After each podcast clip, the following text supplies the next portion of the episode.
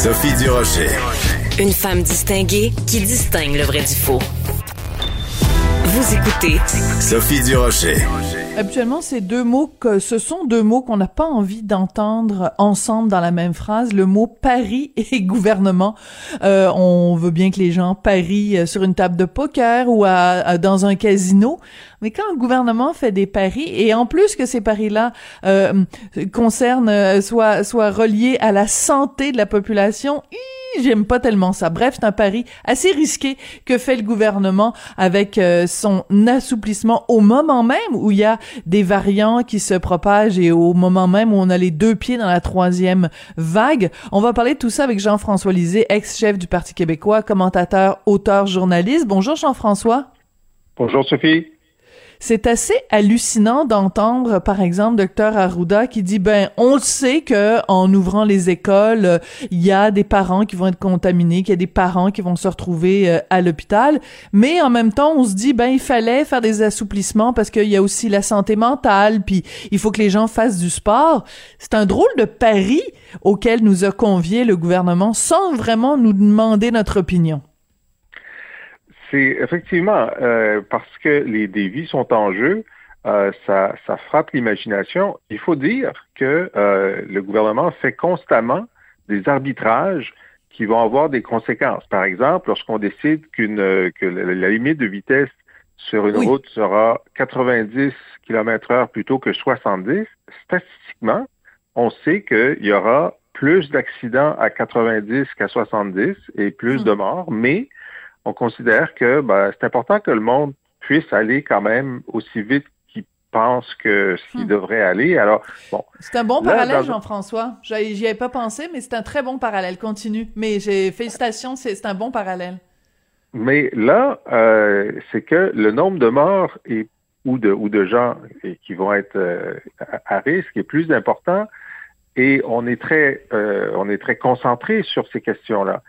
Et ce que M. Arruda nous a dit, puisque ce que disent M. Dubé et M. Legault, c'est euh, cette fois-ci, euh, c'est pas tant qu'on veut aplatir la courbe, c'est que on a pris la décision, pour un certain nombre de raisons, de euh, d'accepter une augmentation des hospitalisations. En ce moment, il y en a à peu près 300-400.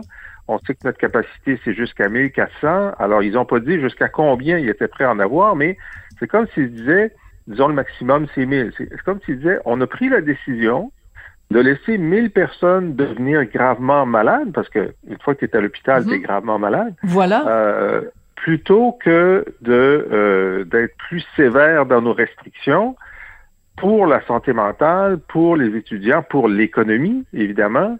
Oui, bien euh, sûr ça, ça se débat, mais ça se débat euh, avec des arguments extrêmement forts d'un côté ou de l'autre. Si on demandait aux Québécois dans un sondage, euh, est-ce que vous préférez euh, être déconfiné et provoquer des maladies graves chez 1000 personnes ou vous seriez d'accord pour fermer le Québec hmm. d'ici deux mois pour empêcher que ces 1000 personnes-là soient gravement malades? Euh, je pense qu'on aurait plus que 50 pour dire ben on va peut-être euh, on va peut-être faire en sorte que ces personnes-là soient pas malades. Enfin, c'est mon impression, je ne sais pas quelle est la tienne, mais euh, c'est là qu'on en est.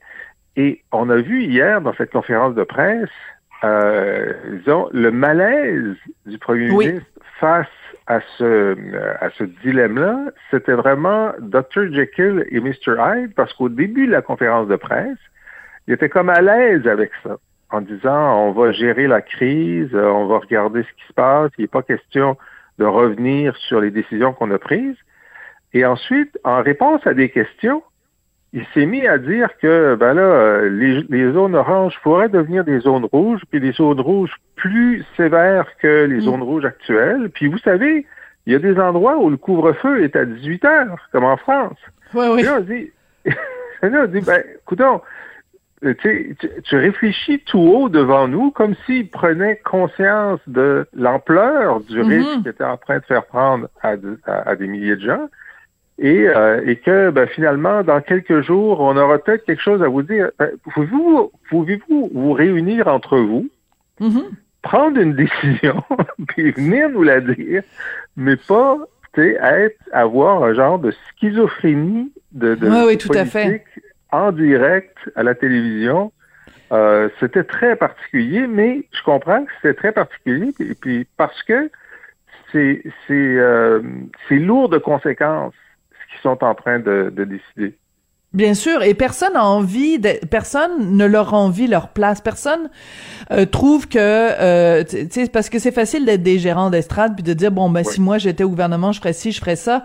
Euh, on n'est aucun d'entre nous né dans cette situation de pression absolument épouvantable où on est face à une situation jamais connue, jamais de cette ampleur-là et où la moindre décision signifie euh, des questions de, de, de, vie ou de mort. Donc, personne n'a envie d'être à la place de Dr Arruda ou de François Legault. Mais quand même, je veux euh, attirer ton attention, Jean-François, sur une citation de Dr Joanne Liu dans la presse de ce matin qui dit... Euh, ben on, on, on, est mieux servi si euh, on, on, on, fonctionne par anticipation et non pas par réaction.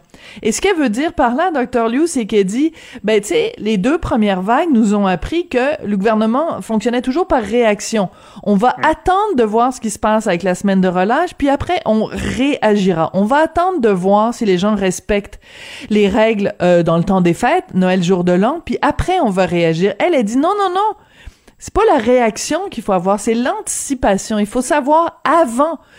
Et, euh, je trouve qu'elle résume bien ce qu'on aimerait voir le gouvernement faire. Oui. Oui, tout à fait. Puis elle dit aussi euh, dans une autre entrevue que ben, la raison pour laquelle autant de gens euh, sont sont demandeurs d'assouplissement, c'est parce que depuis un mois, le gouvernement a multiplié les assouplissements donc, dans, la, dans leur tête, les gens se sentent déconfinés. Hein, à mhm. partir du moment, tu sais, on peut débattre. On devrait, si on ouvre euh, les, les, euh, les, lieux de culte, il faut ouvrir les salles de spectacle, il faut ouvrir les cinémas, si on, on peut ouvrir les gyms, etc. Puis, puis je dis, oui, mais si, si mon voisin peut aller au gym, pourquoi est-ce que je peux pas aller voir ma belle-sœur? Il y, a un genre de logique de déconfinement. On peut expliquer pourquoi la différence entre euh, voir ta belle-sœur dans un milieu fermé pendant plus de 30 minutes, que le risque est plus grand que dans un gym où tu es à deux mètres, puis euh, euh, tout est baigné dans le... dans, le purel. Dans, le purel, c'est ce que c'est le mot que je cherchais. Bon, mais c'est quand même beaucoup demandé parce qu'à partir du moment où il y a du relâchement, tu as l'impression que tu peux te relâcher. Et c'est les conditions qu'ont créées le gouvernement, et là, il faudrait qu'il marche sur la peinture.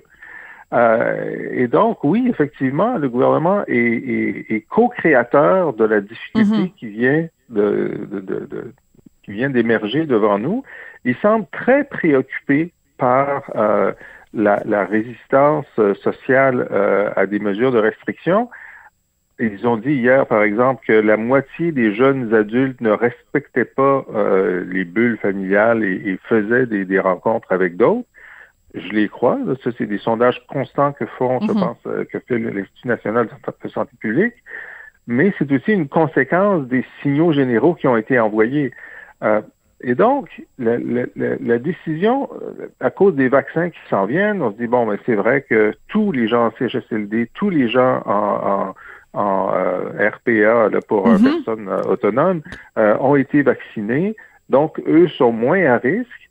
Mais et, donc, le, premier mouvement, ça a été de dire, comme tout le monde va être vacciné, les adultes, pour la fin juin, on va prendre sur nous de laisser les variants faire un certain trouble parce que ça va finir par finir.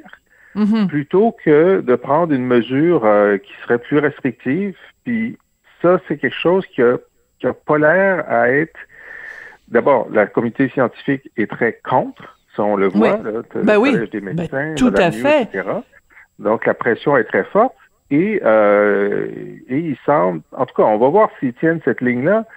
encore une fois, ça se débat, mais moi, je, je, fais des semaines que je trouve que le gouvernement est pas prudent, puis j'aimerais mieux qu'il nous voilà. dise, justement, parce qu'il reste juste deux mois, justement parce qu'il reste juste deux mois, ben, on va faire un effort supplémentaire pour ces deux mois-là, euh, pour essayer de sauver la santé de, des mille personnes qui sont à risque euh, d'ici à ce que ça finisse. Mais euh, c'est moi, je suis tout à fait d'accord avec toi et euh, régulièrement à, l'émission du matin avec Pierre Nantel, je le dis, je ne comprends pas pourquoi le gouvernement Et si, euh, tu sais, quand, quand François Legault fait une déclaration où il dit le Québec résiste à la troisième vague, mais c'est dangereux de dire ça. Premièrement, c'est dangereux parce que personne va croire qu'il y a comme un microclimat autour du Québec et que le Québec euh, ne sera pas affecté comme l'est l'Ontario ou comme les euh, comme le sont différents pays en Europe. Et deuxièmement, c'est dangereux de dire ça parce que ça envoie un message aux gens que ben euh, ne vous inquiétez pas, nous au Québec, on, on, la société distincte, on est distincte aussi face au virus. Donc c'est allons-y gaiement. Ben non, moi je trouve que c'est c'est un discours très dangereux que que le gouvernement Legault a tenu et j'aurais préféré qu'il par excès de méfiance que de prêcher par excès de, de, de confiance. On est d'accord si on avait notre propre variant québécois distinct, moins grave que les autres, hein, on dirait oui. mais, c'est exactement le, variant britannique. Et, d'ailleurs, as-tu remarqué qu'il y a des, il y a des, des idiots, des racistes qui s'en prennent à des Asiatiques, alors qu'il y a, personne s'en prend en Britannique. Oui, vrai. ils sont même pas logiques dans leur racisme. Hein. Le variant britannique est plus dangereux que le variant chinois d'origine. T'as tout à fait raison, oui. Faites preuve de cohérence, là. sais, engueuler au moins un ou deux Britanniques dans le métro. Non, ne le faites pas, je fais de l'ironie, là. Oui. Mais je, je, ça, ça m'a passé par la tête hier.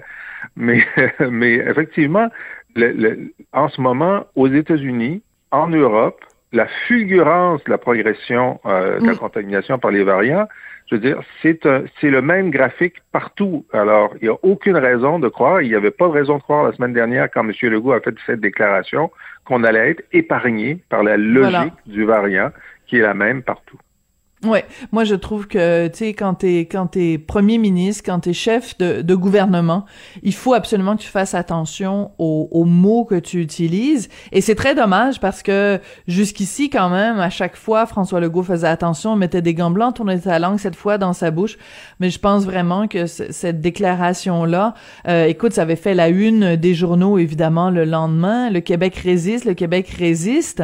Et euh, c'était, en tout cas, selon moi, ça envoyait un très très mauvais message. En plus, quand tu dis le Québec résiste et euh, en passant, on va assouplir les règles, on ouvre les gyms, on ouvre les spas, on ouvre les euh, les piscines, on ouvre les, les salles de spectacle. Moi, je suis très contente évidemment de pouvoir aller au spectacle, mais je veux dire si je je je me dis parce que je dois aller voir un spectacle vendredi soir, ça va être la première fois que je vais au théâtre depuis ben, des mois. Mais si je pense que je mets ma santé à risque en y allant, je vais dire jusqu'à la dernière seconde, je vais hésiter là. J'ai mon billet, mon billet est acheté, mais je ne sais pas encore si je vais y aller parce que je veux dire, ce, ce, ce variant-là fait en sorte que, écoute, euh, on va être 36 au théâtre du Centaure. Il n'y a, il y a pas de place pour plus que 36 personnes. Hmm. Mais euh, et on est supposé euh, porter le masque pendant les deux heures que dure la pièce de théâtre. Mais qu'est-ce qui me dit moi que mon voisin va le garder? Qu'est-ce qui me dit que le système de ventilation du théâtre est correct? Tu comprends? Je veux dire, c'est c'est c'est bien beau. Euh, lâcher du lousse, comme on dit en bon québécois, et permettre la réouverture des salles de spectacle. Mais si la situation est trop dangereuse, pourquoi l'avoir fait? Je, je, vraiment, là, je suis très partagée là-dessus. Euh, Jean-François, je veux absolument qu'on parle de notre deuxième sujet parce que c'est un sujet dont tu voulais parler et je trouve que c'est important. On peut pas, c'est un incontournable. Même si à Cube, on est diffusé partout au Québec. Euh, permettez qu'on prenne quelques minutes pour parler de Montréal. Euh, Denis Coderre, l'arrivée de Denis Coderre, ça augure quoi selon toi? Alors moi, je voulais euh, essayer de, de, de, juger avec toi de euh, la qualité de sa réentrée. Euh, et comment est-ce qu'on juge ça? C'est pas à son empreinte médiatique parce que c'était certain que lorsqu'il allait annoncer qu'il revient, tout le monde en parlerait pendant trois jours. Évidemment, il était à Tout le monde en parle, il a fait toutes les radios et les télés lundi. Donc ça, c'est normal. sa présence extrêmement forte. Euh, ça, au, moment où ils ont planifié sa, sa réentrée, ça, c'était tenu pour acquis. Disons, c'est la ligne de base. Bon. Maintenant, est-ce qu'il a réussi, avec cette présence-là, euh, le, le tour de charme qu'il voulait faire? Et le tour de charme qu'il voulait faire, puis on le voit par le livre, puis on le voit par euh, euh, sa, sa, sa, transformation physique et tout ça, c'était de montrer qu'il y avait un nouveau Denis Coderre. Mhm. C'était ça leur objectif. Je dis leur parce que... Comme le Beaujolais nouveau, là. nouveau exact, Denis Coderre. Ouais. Exact. Et puis, euh, et, donc, euh, c'est un, un, positionnement, évidemment, de, de parce qu'il voulait dire, faire comprendre aux électeurs, ben, si vous m'avez pas aimé il y a quatre ans, euh, je ne suis plus le même, je suis amélioré, hein, nouveau et amélioré. Euh, et donc, c'était ça son, euh, disons, le test de sa réentrée. C'était pas sa présence, c'était le contenu. Et est-ce qu'il a réussi à se montrer nouveau et amélioré? Moi, je dis non. Je dis non parce que euh, je, je, l'ai écouté, tout le monde en parle, j'ai lu son livre, etc. C'est sûr qu'il y a des choses qu'il dit maintenant qu'il ne disait pas à l'époque. Par exemple, il est mhm. pour la ligne rose. c'est quand même un changement. C'est assez particulier. Très, particulier. Mais une fois que tu as passé les quatre premières minutes de l'entrevue, c'est le même bon vieux Denis Coderre, y compris dans son offre, parce que ce qu'il offre essentiellement, c'est sa capacité de décision puis de faire bouger les choses. Puis euh, avec moi, les gens retournent mes appels. Sous-entendu, c'est pas le cas avec Valérie Plante. Mm. Puis, euh, puis, puis moi, tu sais, un peu, c'est le bulldozer. Je suis le bulldozer. sais, on le revoit avec le marteau piqueur là, quand Tout il avait fait. décidé de Tout à fait. Bon. Euh, et ça, c'est pas en soi une mauvaise offre, mais c'est pas l'offre politique qui avait été conçue avec l'idée du Denis Coderre nouveau.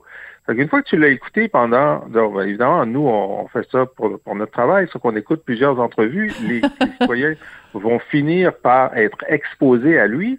Et moi, j'ai été frappé de la rapidité avec laquelle, euh, une fois que tu as intégré le fait qu'il a perdu du poids, ben, c'est le même de Nicodère. Puis là, la question qui se pose, c'est ben, est-ce qu'on veut le retour de, de Denis Coderre, puis est-ce que finalement, ou, ou, si on le veut pas, ça va être la question, et finalement, le meilleur positionnement, ça aurait, ça aurait peut-être pas dû être je suis nouveau que euh, le positionnement du, com, du comeback kid, tu sais, comme euh, euh dans euh, celui qui était par terre, celui qui, qui était comme le, mm s'est relevé. Ouais. C'est ça qui s'est relevé sans essayer de ben, sans essayer de faire du, du, du cœur du message le changement, mais simplement le retour.